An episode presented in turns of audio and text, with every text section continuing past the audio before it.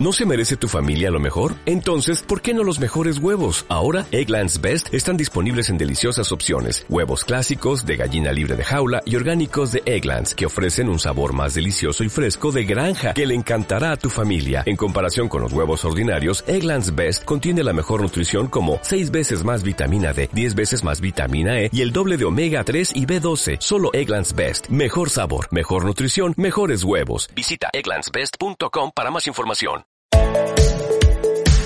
Radio Universidad de Concepción presenta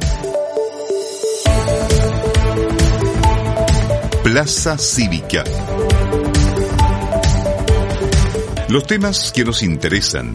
Una agradable y cordial conversación ciudadana con diferentes actores de la sociedad civil, dirigentes sociales, políticos, culturales y medioambientales con la conducción de Germán Catalán y Amanda López, estudiantes del Magíster en Política y Gobierno.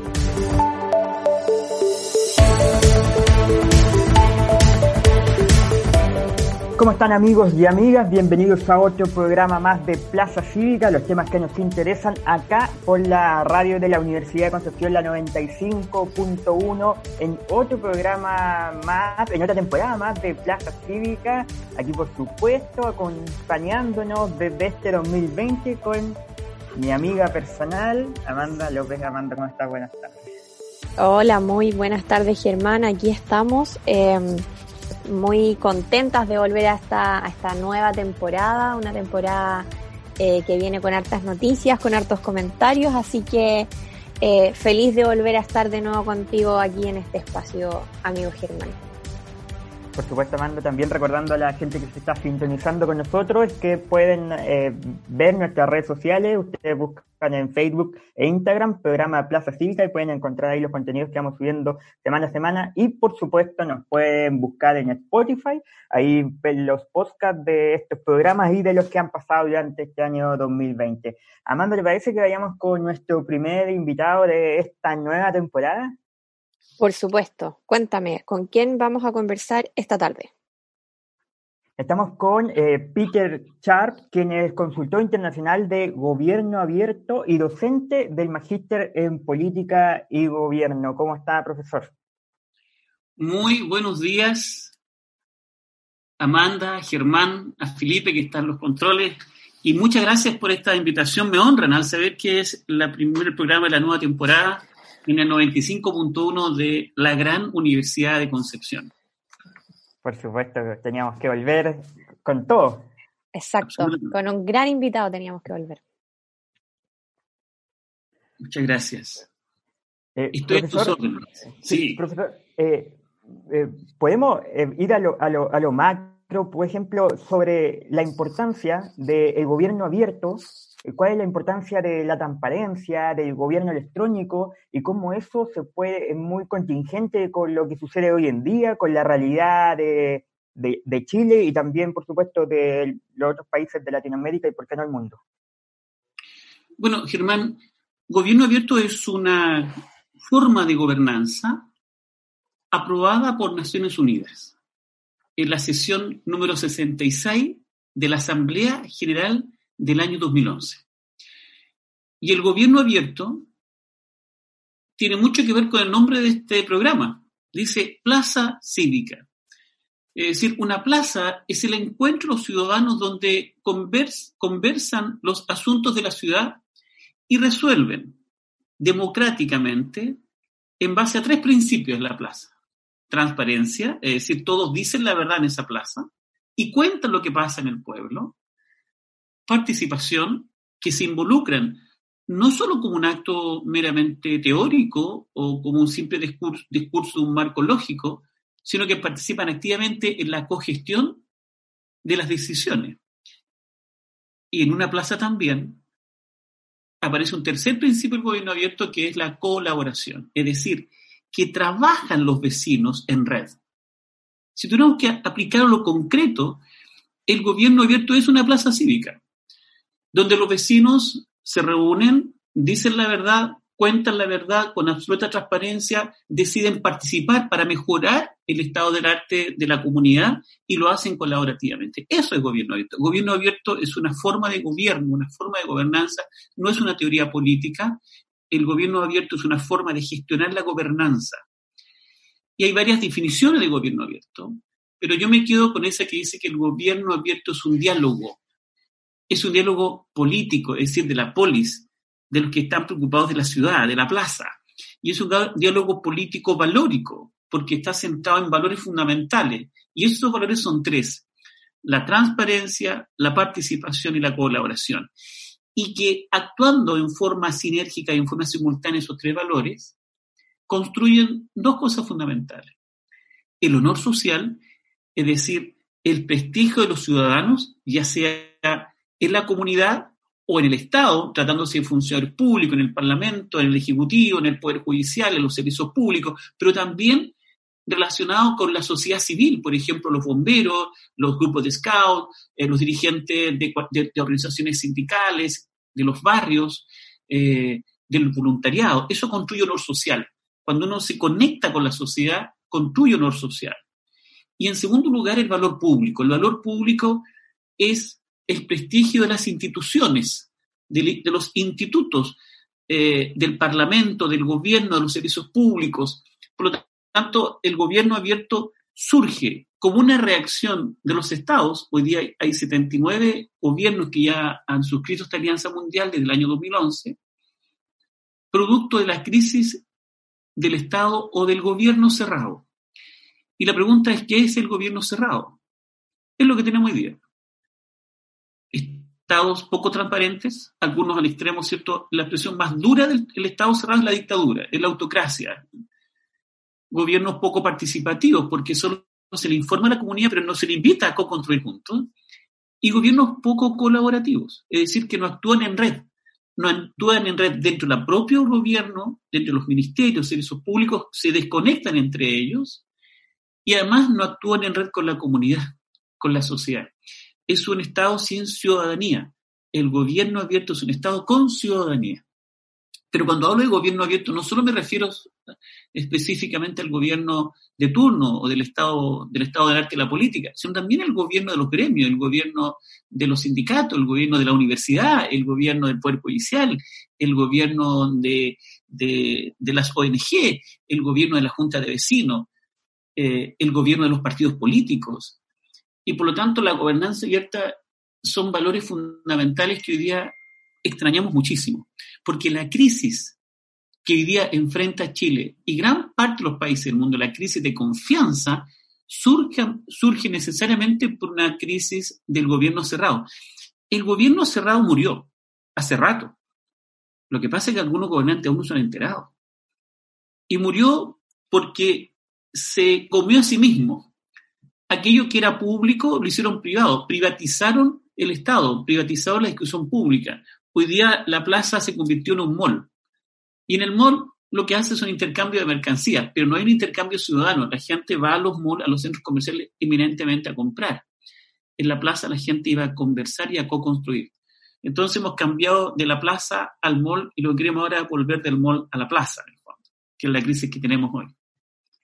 Profesor, ahí sí, desde el Observatorio Regional de Planificación para el Desarrollo eh, de la CEPAL, pude em, darme cuenta que existen ciertos compromisos de eh, parte de los gobiernos, como el acceso a la información pública, la integridad pública y la rendición de cuentas, también la participación ciudadana, como usted lo mencionaba, eh, el fortalecimiento de las capacidades institucionales, pero ¿por qué estos compromisos son tan importantes para la ciudadanía?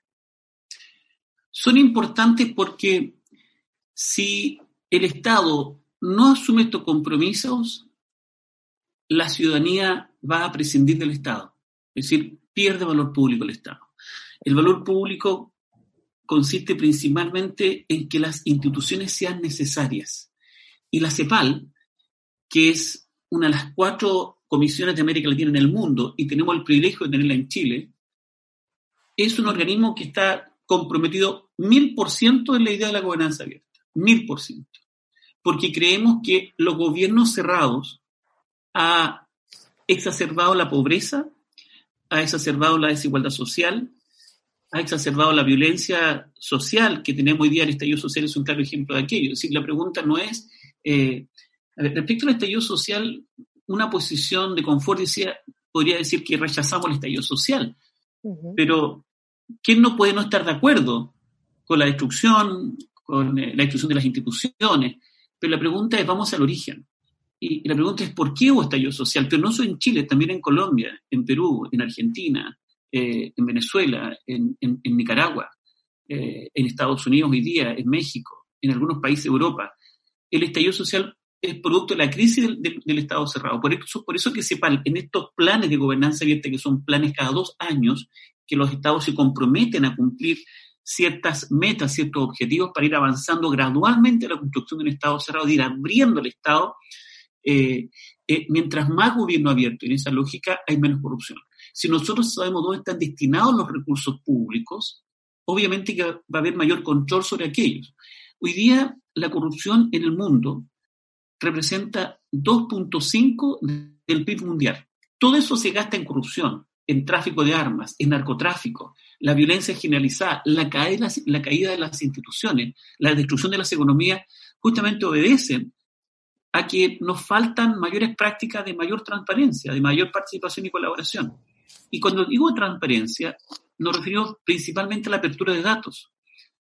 Eh, hay una premisa fundamental en la gobernanza abierta que todos los datos que se financian con recursos de los ciudadanos pertenecen a los ciudadanos, porque son recursos públicos. Pero pareciera que la, ecuación es la inversa. Mucha información pública se maneja en forma reservada. Por ejemplo, yo les pregunto a, los, a, los, a los auditores de nuestra radio de la Universidad de Concepción, qué maravilloso sería saber, por ejemplo, cuántos camas existen hoy desocupadas en el hospital más grande de Chile, que es el Hospital Guillermo Gran Benavente, el Hospital de Concepción. ¿Quién sabe eso ahora? Esa información no la tenemos. Solo nos podemos atener a lo que puede decir una persona que está en la oficina de información en el hospital regional. Pero si tuviéramos la, información abierta y podemos a través de las redes sociales entender y saber en una app, en internet, en que el hospital Guillermo Gran Benavente dijera, mire, tenemos tantas casas desocupadas, camas desocupadas en la UCI o en la UTI, o, en, o, en, o, cuántos son los recursos que gasta el, el, hospital al, al, mes, cuál es la dotación del hospital. a mí me encantaría saber algo muy simple. ¿Cuántas camas hoy están disponibles en el hospital Guillermo Gran Benavente? No sé si ustedes lo saben, yo no lo sé. Y, los, y, lo, y quienes nos escuchen hoy en la radio tampoco es probable que lo sepan. Claro. Pero sería interesante tener, por ejemplo, en línea la información. Y uno, antes, hay muchas personas que van a la urgencia y dicen, no sabe qué más, no hay cama, tienen que verse la casa. ¿Y por qué? Porque alguien lo dice pero esa información debería ser pública, no puede privatizarse. Entonces, hoy debemos actuar en forma coordinada y en red. El Estado cerrado es un Estado jerárquico, disciplinado, como lo dice el ordenamiento jurídico chileno. Pero hoy día las tecnologías de información han democratizado la información, pero también han democratizado la falta de información y la información falsa. Porque tener información hoy información pública, es clave para los proyectos de inversión, por ejemplo, para las pymes, para aquellos pequeños inversionistas, ¿cierto? Para aquellas personas que están montando una pequeña empresa, una microempresa, tener información económica estratégica es fundamental. Y muchos de ellos no manejan esa información. Por eso es que es importante esta idea de abrir el Estado. Y además hay un elemento menor. El Estado, mientras más Estado, el Estado, mientras más cerrado sea, las probabilidades de corrupción son mayores. La falta de probabilidad es mucho mayor. Hay que recordar, ¿cierto?, los gobiernos de Pinochet, por ejemplo, en que un Estado absolutamente hermético y cerrado y sabemos cuáles fueron los resultados. Al final, ¿cierto?, un juicio en Inglaterra. Eh, y así, las dictaduras anteriores que ha tenido Chile. Mientras más abierto es el Estado, evidentemente que la paz social se instala en forma natural y obvia. Mientras más cerrado el Estado, la violencia aparece por todos lados. Y yo quiero solamente, por un ejemplo muy específico, ¿no? La Universidad de Concepción es un ejemplo claro de un ejercicio de gobernanza abierta. ¿Por qué? Porque la Universidad de Concepción, ojo, habían solo dos universidades en esa época en Chile. La Universidad de Chile, fundada en 1843, y la Universidad Católica, fundada en 1888. Pero la Universidad de Concepción surge como una co-construcción de los vecinos de la ciudad en 1919. No había financiamiento estatal para la Universidad de Concepción, no había ninguna universidad en regiones, fue la primera universidad en una región y se creó como una corporación de derecho privado, de hecho. Y fueron los vecinos de la ciudad que prestaron sus casas, que prestaron su patrimonio, quienes construyeron la Universidad de Concepción. Por eso que la universidad hoy día es un patrimonio de la ciudad. No es una universidad cerrada, que es patrimonio de una inmobiliaria. La universidad es patrimonio de todos los vecinos de Concepción y cualquiera puede llegar a esa universidad y se transforma en un parque público, donde más conviven todas las, ciencias y las disciplinas. Y es una co-construcción de la ciudad. ¿Fue transparente? Por supuesto que lo fue en su construcción y en su proceso. ¿Fue participativa? Por supuesto que fue participativa. Participaron la mayoría de los vecinos de la ciudad y evidentemente que fue colaborativa. Y además surge, ¿cómo la financiamos? Y ahí surge la Lotería de Concepción, cuando en ese momento cierto era, ministro de Educación, el que más tarde fue presidente de la República, don, eh, eh, eh, Pedro Aguirre Cerda. Por eso tiene la calle, esa diagonal Pedro Aguirre Cerda, porque fue quien alientó esta idea. Entonces, es un ejemplo concreto de espacios abiertos. Hoy día nos falta abrirnos. Profesor. Es una sin comunicación.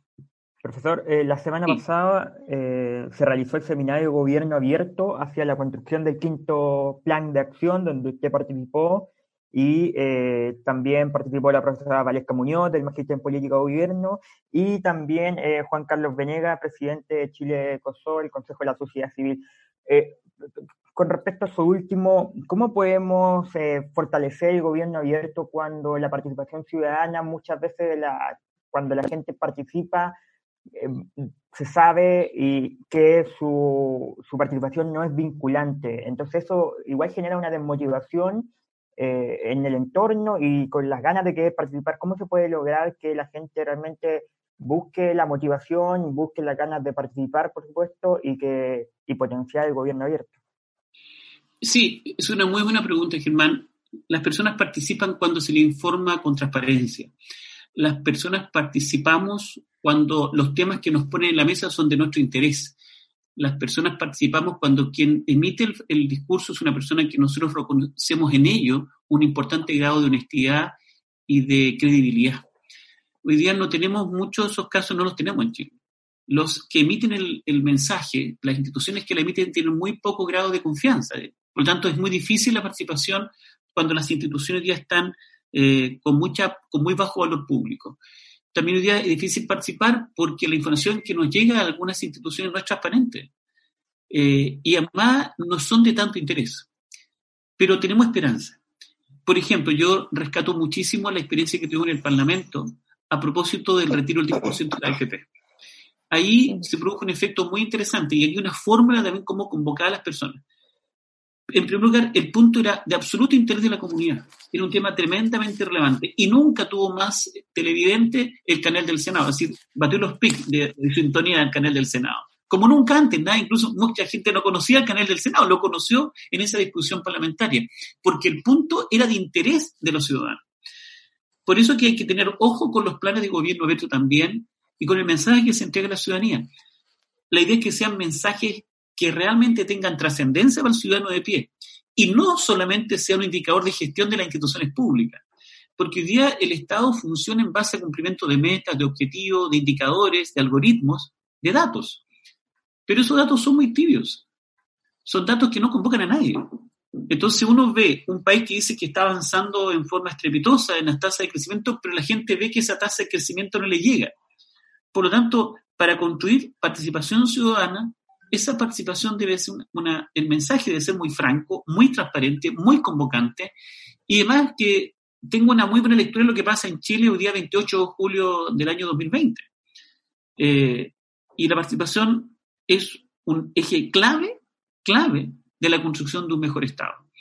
Eh, hay, hay, ejemplos de, de activa participación en, muchos procesos en América Latina y el mundo. Pero esos procesos, ¿por qué es importante? que por eso dice que el gobierno es un diálogo, porque para uno convocar a las personas, debe saber quiénes son esas personas. Y para saber quiénes son, debe escucharlos. Por lo tanto, hoy día los gobernantes, en, en todos sus niveles, deben comenzar a escuchar más, hacer más calle, hacer más calle. Yo en esa presentación justamente, no sé si puse el ejemplo, eh, Winston Churchill le ocurrió un caso muy anecdótico que más tarde se llevó un libro y después una película en Netflix que se llama Las horas más oscuras.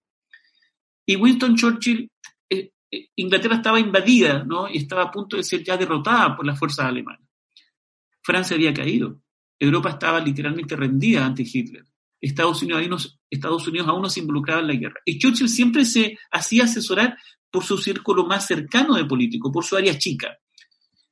Pero un día Churchill iba en el taxi y hubo un taco en Londres y él iba al Palacio Buckingham. Y él decide bajar del taxi y dice, mejor voy a subir al metro. Y entra al metro. Y el metro se encuentra con ciudadanos de pie, con ciudadanos que, estaban eh, viajando por el metro y representaban lo mejor del pueblo británico. Habían dueñas de casa, obreros, habían afroamericanos. Y les pregunta, le dice, mire, ¿qué harían ustedes si tuviera que firmar una, un armisticio con Alemania? Y le pregunta a ellos, a los ciudadanos. Y todos comienzan a dar sus opiniones al respecto. Y luego Churchill vuelve con esa respuesta a una parte del Parlamento y le dice, he escuchado a mis nuevos amigos. Y mis nuevos amigos dicen que no nos vamos a rendir ante los alemanes. Estos son mis nuevos amigos. Y comienza a, decir, y la señora Abigail Sutton dice esto. Esos amigos siempre han estado ahí. La, la, comunidad siempre ha estado ahí. Lo que pasa es que no están haciendo lo que hizo Churchill, bajar al metro, conectarse con la gente y saber cuáles son sus reales problemas.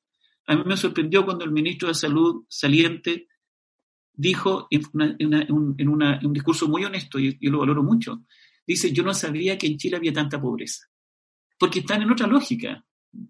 Y por eso es que la participación nace en eminentemente un discurso franco, directo, transparente, y sobre todo también afectivo con la comunidad. Bueno, eh, la gente. Profesor, lamentablemente se nos ha ido el tiempo. Eh, fue una conversación bastante interesante y me gustaría recalcar el hecho que usted mencionó de que los gobernantes siempre deberían tener calle y conocimiento de, lo que finalmente los ciudadanos necesitan. Así que de paso le queremos agradecer inmensamente eh, su presencia en este capítulo, en este primer capítulo de esta segunda temporada 2020. No, Amanda, Germán, Felipe, muchas gracias por este espacio. Eh, confío en que luego, sea, así como decía en su momento un presidente que muere la UNED, ojalá se abran las, las amplias la media, hoy día se habla también el Estado. El Estado cerrado nos lleva a este momento del paradigma de la guerra, el Estado abierto es el paradigma de la colaboración y la paz. Así que confiamos que eso así sea. Muchas gracias por la invitación. muchas gracias, profesor. Ahí está el profesor Peter Chart, eh, consultor internacional de, en Gobierno Abierto y docente del Magíster en Política y Gobierno. Amanda. Muchas gracias, profesor. Y Germán, ¿te parece si ahora nos vamos a una pausa musical? Perfecto.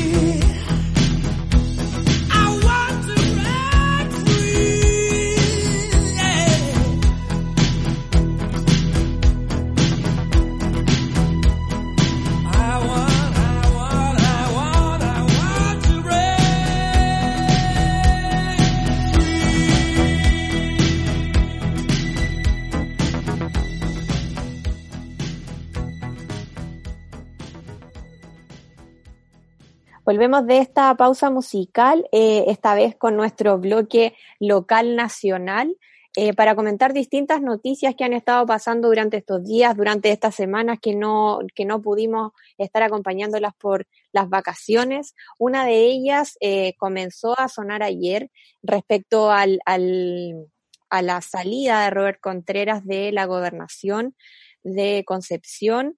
Eh, se dice y suenan algunos nombres como la Seremi del Trabajo, Cynthia Leighton, también la concejala por Concepción, eh, Janina Contreras, suenan ahí eh, algunas eh, personas, todavía no, no tenemos bien toda la información, no, no hemos sabido, quizás puede que se sepa un par de días más, Em, pero vamos a estar atentos a lo que ocurra para la próxima semana hacer un, em, un análisis de esta situación que está ocurriendo además justamente en medio de esta pandemia, un cambio de autoridades que, que sí o sí significa también un cambio en, en, la forma de gobernar, en la forma de relacionarse con el resto de las autoridades. Eh, Germán. Eh, claro que sí, eh, incluso ayer en Facebook el alcalde de Concepción, Álvaro Ortiz, mencionó de que no estaba de acuerdo con que eh, se le pidiera la renuncia a Robert Contreras, que finalmente terminó renunciando, porque si uno tiene, puede pensar diferente al gobierno, no necesariamente va a tener que ser, tener una mala opinión. Y, y uno, tomando eso, habrá una crisis institucional en el gobierno, en el gobierno de Sebastián Piñera, habrá una falta de liderazgo, eh, habrá un conflicto político dentro, se ha visto que eh, la, URI ayer mencionó que quería la privatización de Codelco, eh, se, nota que y se observa que hay unas ciertas diferencias en la interna de Chile Vamos, y que por supuesto está poniendo ahí en el tapete a los tres partidos que lo conforman, Evópoli, eh, Renovación Nacional y también la URI, sobre al respecto de cómo se está llevando esta gestión del gobierno, esta gestión que ya ha venido con eh, el 18 de octubre del año pasado, ya con unos eh, caribajos, si es que se puede llamar de alguna forma, donde la institucionalidad, el Estado, claro, se vuelven eh, entes donde la gente está observando, como decía el profesor Peter Chap, eh, la gente está observando lo que está sucediendo, está más al tanto, eh, quiere saber más sobre lo que está ocurriendo y por supuesto también lo, lo, él lo mencionaba sobre el Senado, que yo también estuve viendo el canal del Senado durante esa jornada, que realmente eh, uno viendo redes sociales acaparó demasiado la atención y la gente ahora me, tomo atribuciones de decir de que la gente está más eh, empoderada, si se puede decir de algún término, y está buscando y está criticando y está cuestionándose muchas cosas que venían siendo normalizadas y por supuesto esto eh, repercute eh, en que pueden haber problemas al interior de, los partidos y, no solamente de derecha, sino en los partidos de izquierda también. han habido enroques, como por ejemplo Marcelo Díaz, también eh, un abanderado del Partido Socialista, se salió de ahí y se fue un movimiento con el Frente Amplio, o sea, podemos unir, eh, entonces podemos observar cómo se van moviendo las fichas de, al interior de eh, la derecha, la centro izquierda, la izquierda más dura, donde donde podemos ver eso, que eh, hay algunos desajustes, como Pepe Out, por ejemplo, en la votación eh, sobre la, el, el retiro del 10%, se actuó ante esa situación y él decía de que no, no estaba en acuerdo en, en, hacer el retiro, pero no iba a votar en contra, pero abstenerse también, algunos decían, como Pamela Giles decía, que votar en abstenerse era votar en contra, entonces ahí se ven algunos quiebres en el interior de los partidos y también, por supuesto, de las coaliciones que se están formando. Así es, Germán, como tú bien lo mencionas y como también lo comentó el profesor Sharp en la conversación que tuvimos con él, existe em, una participación o unas ganas de participar de parte de la ciudadanía mucho más importante que hace algún tiempo. Sabemos que desde el estallido social que esto viene mucho más eh, arrastrado, por decirlo de alguna forma, y em, leyendo los medios eh, pude encontrar una columna de opinión de José Hernández, que es eh, director del Instituto Chileno de Estudios Municipales perteneciente a la, Universidad Autónoma de Chile, donde em, efectivamente él recalca que las municipalidades han jugado un rol fundamental durante la pandemia y que por lo tanto son de las pocas instituciones en las cuales la gente aún puede confiar de, en cierto punto, de alguna forma. Em, porque hemos tenido, como todos sabemos, una dramática caída en los niveles de la confianza ciudadana hacia las instituciones. Por lo tanto, eh, eso es algo que está muy al debe, eso es algo que, como tú ya habías planteado, Germán, eh, se produce finalmente por, por las gestiones que se han hecho durante esta emergencia sanitaria, por, lo, por las decisiones que se tomaron también para el estallido social, em, por las decisiones que se quieren tomar para más adelante. Eh, pero aún así las municipalidades han sido fieles representantes de, em, de las cosas que necesita la ciudadanía, de las cosas que, que quiere la ciudadanía, no solo de las que necesita, sino también de las que nosotros mismos como ciudadanos pedimos. La sociedad civil sabemos que es muy importante para poder generar políticas públicas, normativas y diversos eh, derechos y deberes ciudadanos finalmente para poder funcionar como una sociedad eh, a, cabalidad, por así decirlo.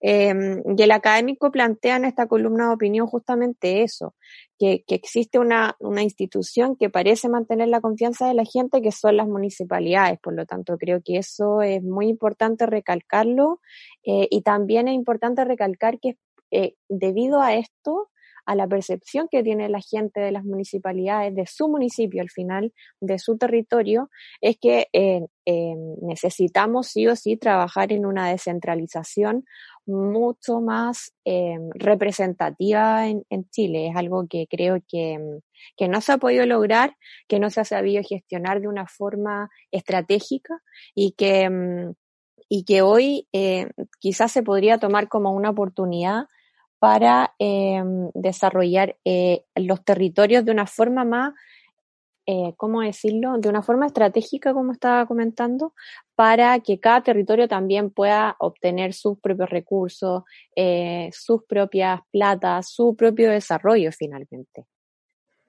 así es, Amanda, y con lo que tú mencionabas sobre la importancia en que han tenido las municipalidades con respecto a la pandemia, eh, una, un estudio que sacó Creasur de la Universidad de Concepción lo vio reflejado ahí que eh, la ciudadanía tenía más cercanía con eh, los con, con, digamos con los gobiernos locales o los gobiernos subnacionales que en este caso vendrían siendo los municipios y también lo que tú mencionabas sobre la descentralización aquí el 70% de los encuestados mencionaban que eh, le gustaría que los territorios, cada entidad velara por la seguridad de ellos. O sea, aquí, por ejemplo, en el Biobío o en la provincia de Concepción, si fueran los municipios quienes dijeran si es que va a ser un cordón sanitario, si es que se va a hacer cuarentena, como por ejemplo está pidiendo ayer eh, eh, el alcalde de Talcahuano, Henry Campos, mandó un oficio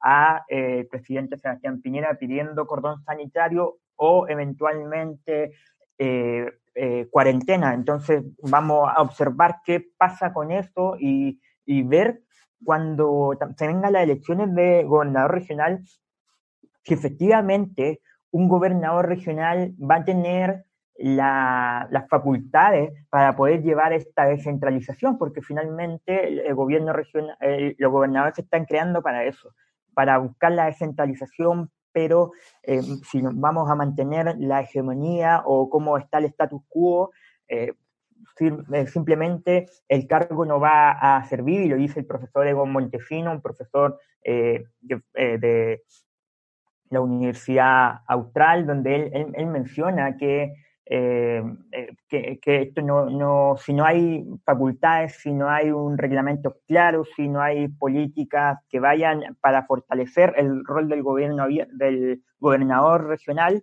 esto solamente será un, una persona, un personaje y, y que no, no, va a funcionar. Entonces, claro, hay un rol importante la desconcentración, la descentralización y el rol de, de los gobiernos subnacionales ante cualquier crisis y ante la el día a día que vivamos todas las comunidades.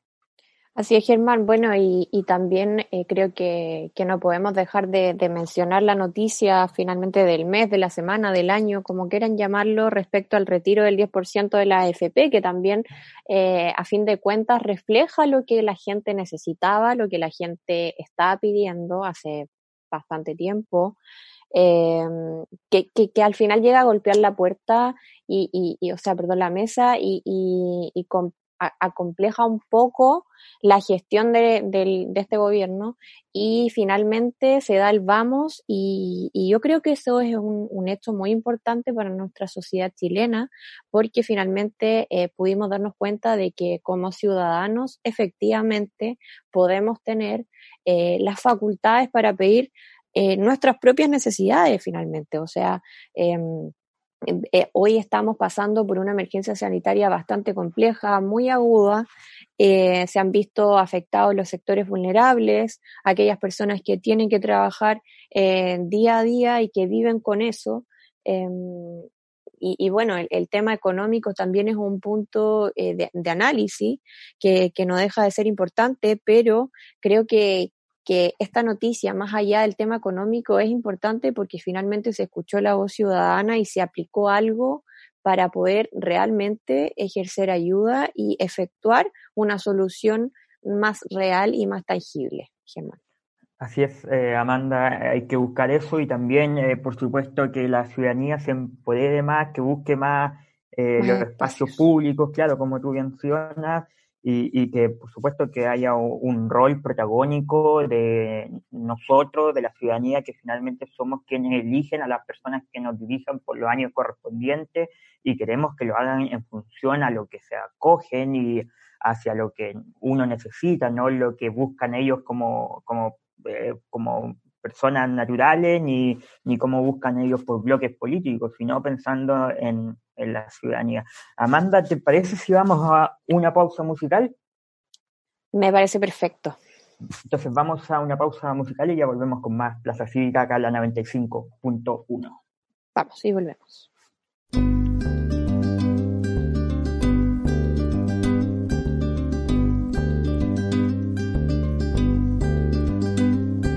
Hace falta que te diga que me muero por tener algo contigo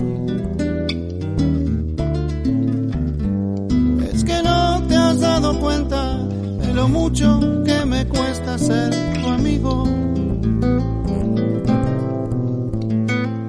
Ya no puedo acercarme a tu boca sin deseártela de una manera loca. Necesito controlar tu vida, saber quién te besa y quién te abriga hace falta que te diga que me muero por tener algo contigo. Oh, oh. Es que no te has dado cuenta de lo mucho que me cuesta ser tu amigo.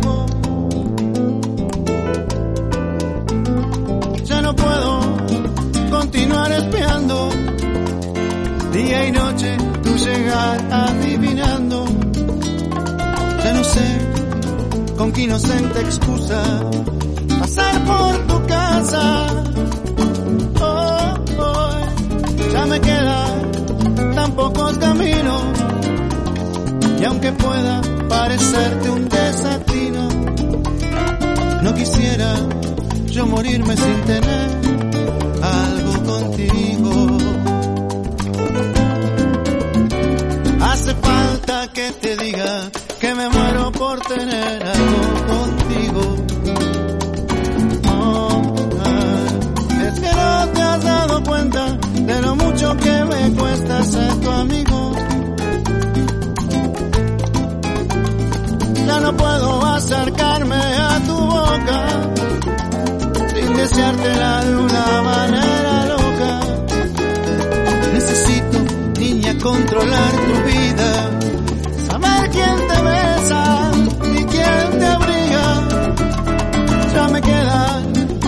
pocos caminos. Y aunque puedan parecerte un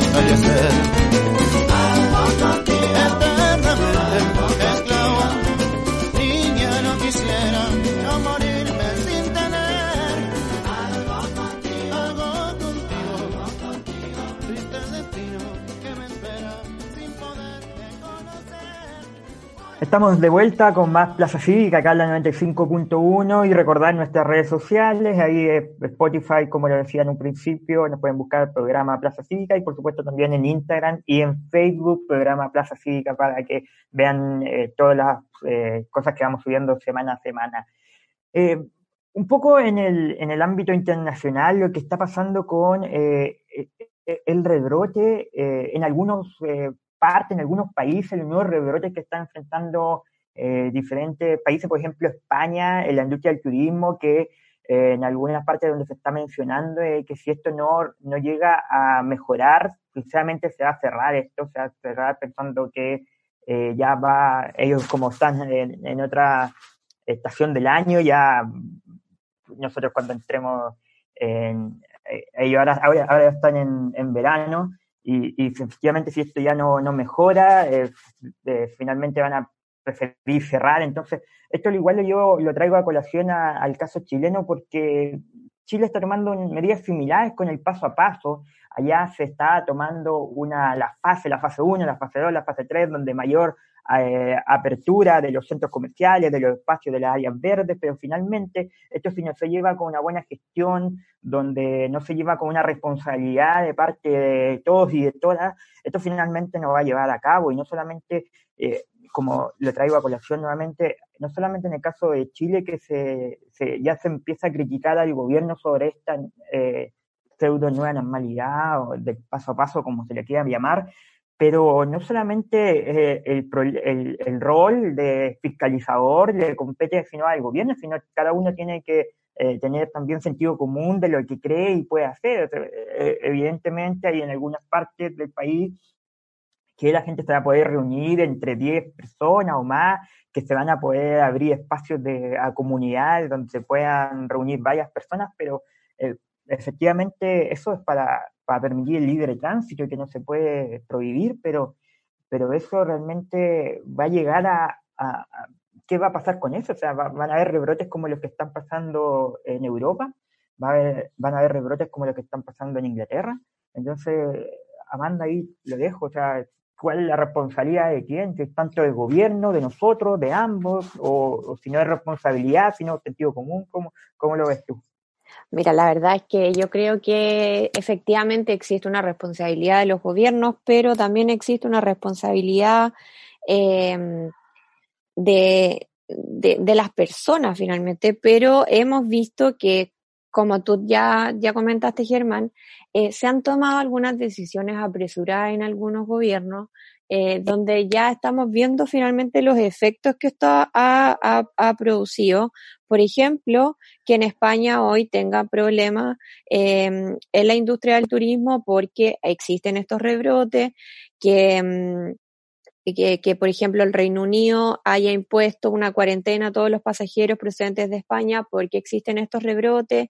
También eh, hace algunos días los trabajadores de la salud de Brasil eh, demandaron a, en la Corte Penal Internacional a Jair Bolsonaro eh, solicitaron que se iniciara una investigación respecto a la gestión que ha tenido el gobernante eh, frente a la pandemia del COVID-19, porque consideran que constituye un crimen contra la humanidad. O sea, creo que si bien es cierto existe un, una responsabilidad de autocuidado ciudadano, eh, nosotros también tenemos que ver de parte de nuestras autoridades, de nuestros gobernantes, eh, que la gestión se está haciendo de la forma más eh, estratégica y más, eh, más, ¿cómo decirlo?, lo mejor posible para poder seguir enfrentando esta pandemia que, que, yo creo que nadie tiene la fórmula final y nadie la va a encontrar porque al final manejar un virus es bastante complejo, es algo sanitario que implica eh, mucho trabajo, mucha logística, mucho pensar en cómo se pueden solucionar algunas cosas y en cómo se puede controlar.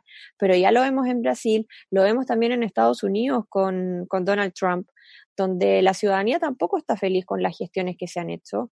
Eh, hemos visto que, eh, que, se ha adelantado el tema de, del desconfinamiento eh, y aquí quizá eh, pueda pasarnos lo mismo y que vamos a hacer lamentarnos después, eh, vamos a tener más rebrotes. Yo creo que, que todo el tema del paso a paso es algo que se tiene que ver porque además eh, aquí también nos pasa la cuenta la eh, centralización que tenemos en Chile, o sea, el plan paso a paso yo creo que se piensa muy en lo macro desde la realidad santiaguina, pero acá, en, eh, por ejemplo, en la región del Biobío, ya vemos que en Penco, que en Talcahuano, que en Tomé, tenemos problemas aún del control de los contagios. Entonces, em, yo creo que pasa un poco más allá, netamente el autocuidado, eh, creo que en eso sí también estamos al debe, o sea, ir a las calles de Concepción y ver a mucha gente, eh, incluso sin mascarilla, sin sus, medidas de protección. Eh, creo que también eso es parte de algo que nosotros como ciudadanos hoy debemos y tenemos que mejorar. Pero también está la parte de, de la gobernanza de nuestras autoridades que, que, hemos visto en distintos países que, que efectivamente eh, no se ha hecho una gestión certera eh, ni muy efectiva, y, pero también creo que pasa por un estilo de, gobierno. Por lo tanto, eh, Germán, yo creo que, que, es un poco de ambos y que, mm, que para poder enfrentar esta emergencia sanitaria mundial es, eh, es bueno poder unir el autocuidado ciudadano, pero también la buena gestión de nuestras autoridades.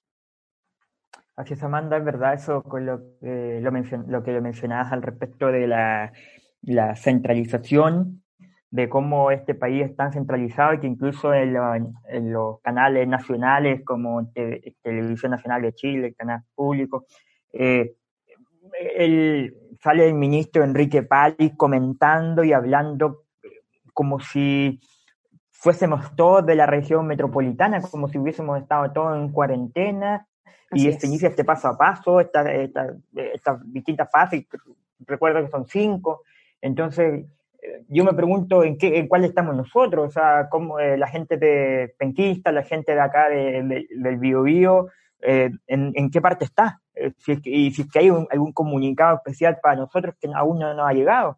Eh, por ejemplo, ahora se están también eh, se anunciaron que mañana, si mal no recuerdo, se van a unir algunas, la, algunas comunas como Puerto Montt, La Serena, a, la, a las cuarentenas. Entonces, esto aún no, no termina y esto está, estamos aquí. Estamos, eh, quizás se han bajado, la gente ha bajado la intensidad de la preocupación por los mismos hechos que se están viendo y que eh, también las noticias están reflejando de que se está bajando, se está disminuyendo el, el, número de contagiados, pero eso igual va a depender mucho de, de cuál, la cantidad de PCR que se está haciendo en, la, las distintas comunas, en los distintos sectores, y, por supuesto pienso eh, que es evidente y necesario que hagamos eh, políticas determinadas para los territorios, hay estudios que lo, que lo demuestran.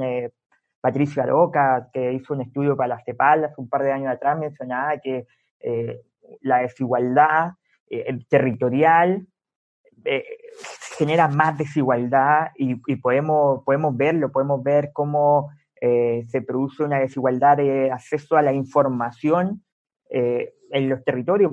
Nosotros sabemos más lo que pasa en Santiago muchas veces de lo que está pasando en nuestros mismos eh, comunas y uno dice, bueno, hay que buscar cómo informarse, claro, pero también necesitamos que las autoridades nos puedan reflejar eso y, y si efectivamente eh, aquí el, rol de la CDM de gobierno, Francesca Padilla, igual lo está, lo está haciendo, o sea, ella igual está tratando de comunicarnos, haciendo la bajada de lo que sucede en la región, pero pareciera que eso tiene que ser aún más, más, más, más fuerte, recalcarse aún más y que la gente también sienta un compromiso por eh, salir adelante y poder pasar esta pandemia.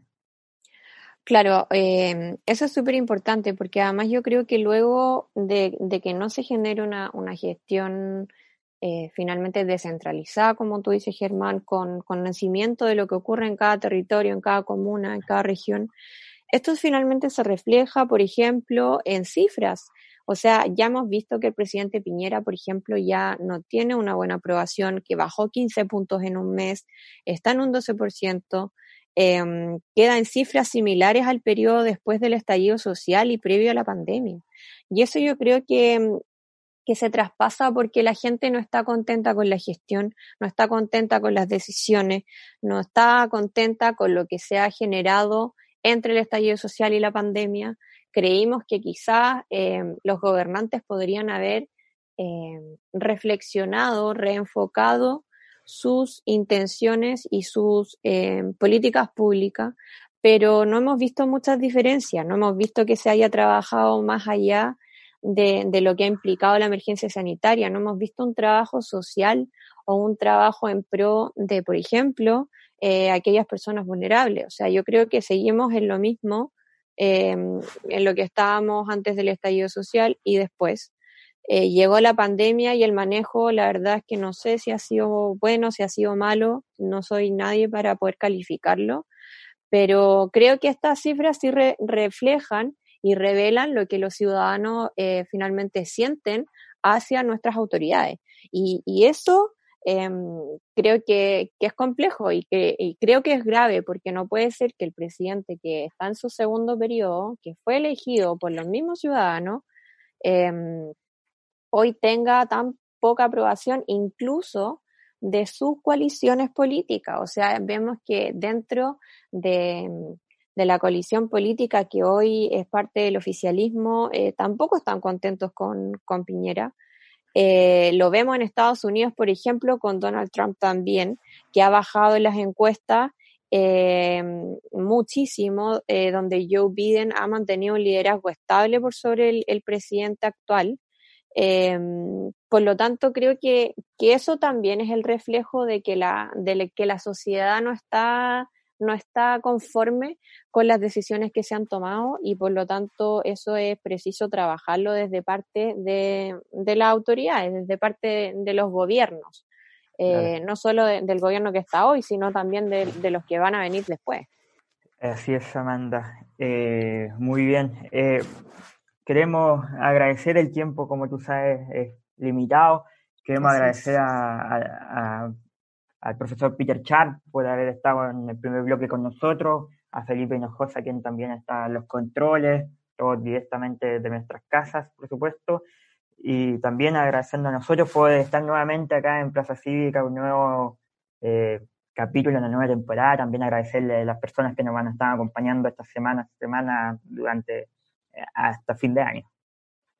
Así es, Germán, y hacer un repaso de nuestras redes sociales, eh, comentarle a las personas y recordarles que si no pudieron escuchar este programa en vivo, pueden eh, meterse a Spotify, buscar ahí Plaza Cívica y escuchar todos nuestros podcasts de las temporadas anteriores y de las que se vienen ahora en esta temporada nueva. Así es, Amanda. Eh, nos despedimos. De mi parte, me despido. Muchas gracias a todos y a todas. Un placer, nos reencontramos ya en agosto. Así es. Nos encontramos en agosto. Un gusto como siempre, Germán. Y nos encontramos entonces el próximo martes a la misma hora en el mismo streaming. Por supuesto. Muchas gracias a todos y a todas. Hasta luego. Muy buenas tardes. Hemos presentado Plaza Cívica. Una agradable y cordial conversación ciudadana con diferentes actores de la sociedad civil, dirigentes sociales, políticos, culturales y medioambientales, con la conducción de Germán Catalán y Amanda López, estudiantes del Magíster en Política y Gobierno.